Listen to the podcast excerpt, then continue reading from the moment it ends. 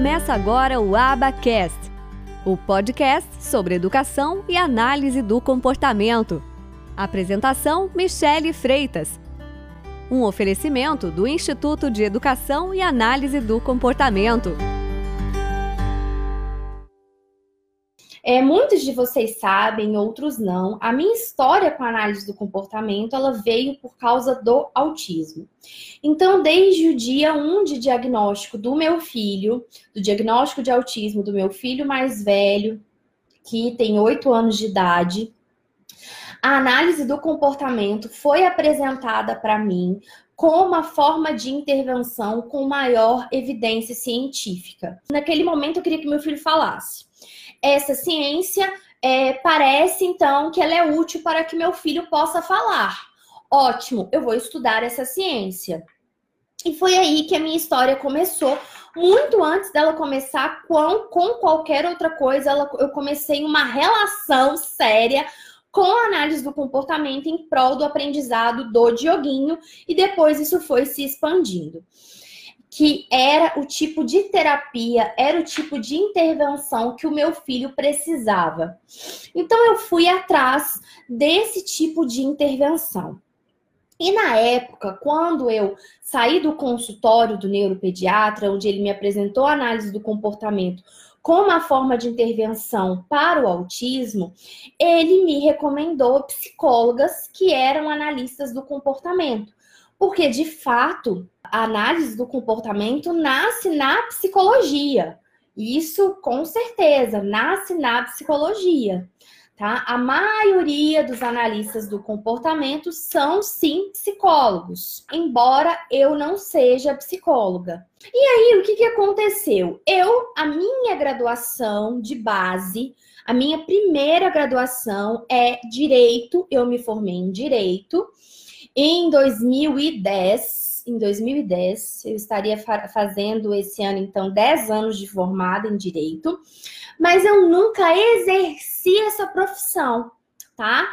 Eu fiz direito só para conhecer meu marido, que foi meu professor, que me deu aula, e a gente se casou e teve aí dois filhos, e cinco cachorras e três coelhos.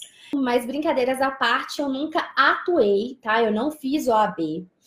Mas eu sempre, é, eu sempre trabalhei, né? É, eu sempre trabalhei na empresa da minha família e eu realmente abandonei tudo prol do desenvolvimento do Dioguinho, porque quando a gente teve o diagnóstico do Dioguinho, eu estava grávida do Benício, eu estava grávida de cinco meses. Desde esse diagnóstico que ocorreu no dia Diogo sabe a data melhor que eu, mas se não me engano é 11 de 5 de 2014.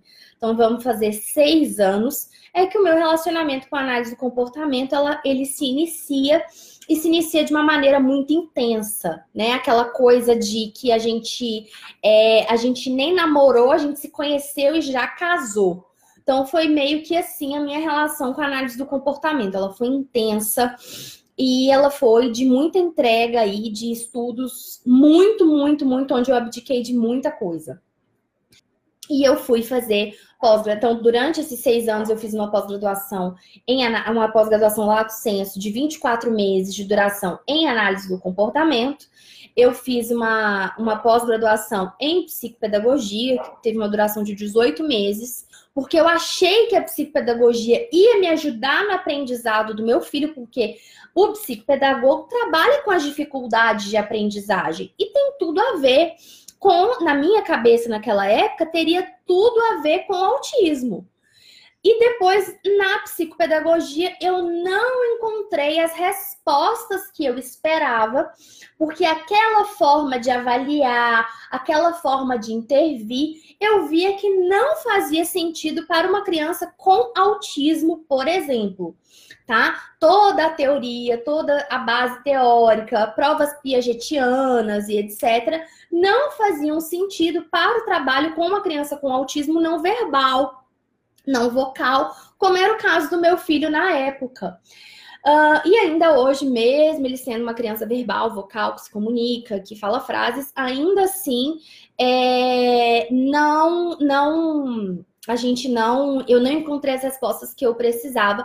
E foi realmente na análise do comportamento que eu encontrei é, as respostas que eu precisava, por isso que eu acabei me casando aí com, com esses estudos, como eu disse para vocês. Eu fiz a graduação em pedagogia e também a licenciatura em letras, aproveitando disciplinas. Fiz também uma pós que eu acabei não terminando, em ensino estruturado para crianças com autismo, onde eu só cursei as disciplinas, mas eu não fiz o TCC, nem fui atrás de certificado, whatever. Uh, e fui fazer diversos cursos de extensão na área. Fui estudar, fui fazer curso de PEX, fui fazer curso de, de floor time, fui fazer muitos e muitos cursos na área e também fazendo cursos fora do Brasil mas sempre foquei a minha linha de estudo, a minha linha de raciocínio na análise do comportamento, por mais que hora ou outra eu ia lá fazer algum curso em outra área para entender mais sobre outros aspectos, como uh, com o Floor Time eu entendi muito sobre desenvolvimento sensorial, sobre desenvolvimento motor, que sempre foi uma área que eu tive muito interesse. O meu trabalho nas redes sociais começa lá em 2016, quando eu tinha uma página que depois virou IEAC, mas que essa página se chamava Pedagogia Estruturada, e onde eu fazia materiais é, estruturados para vender.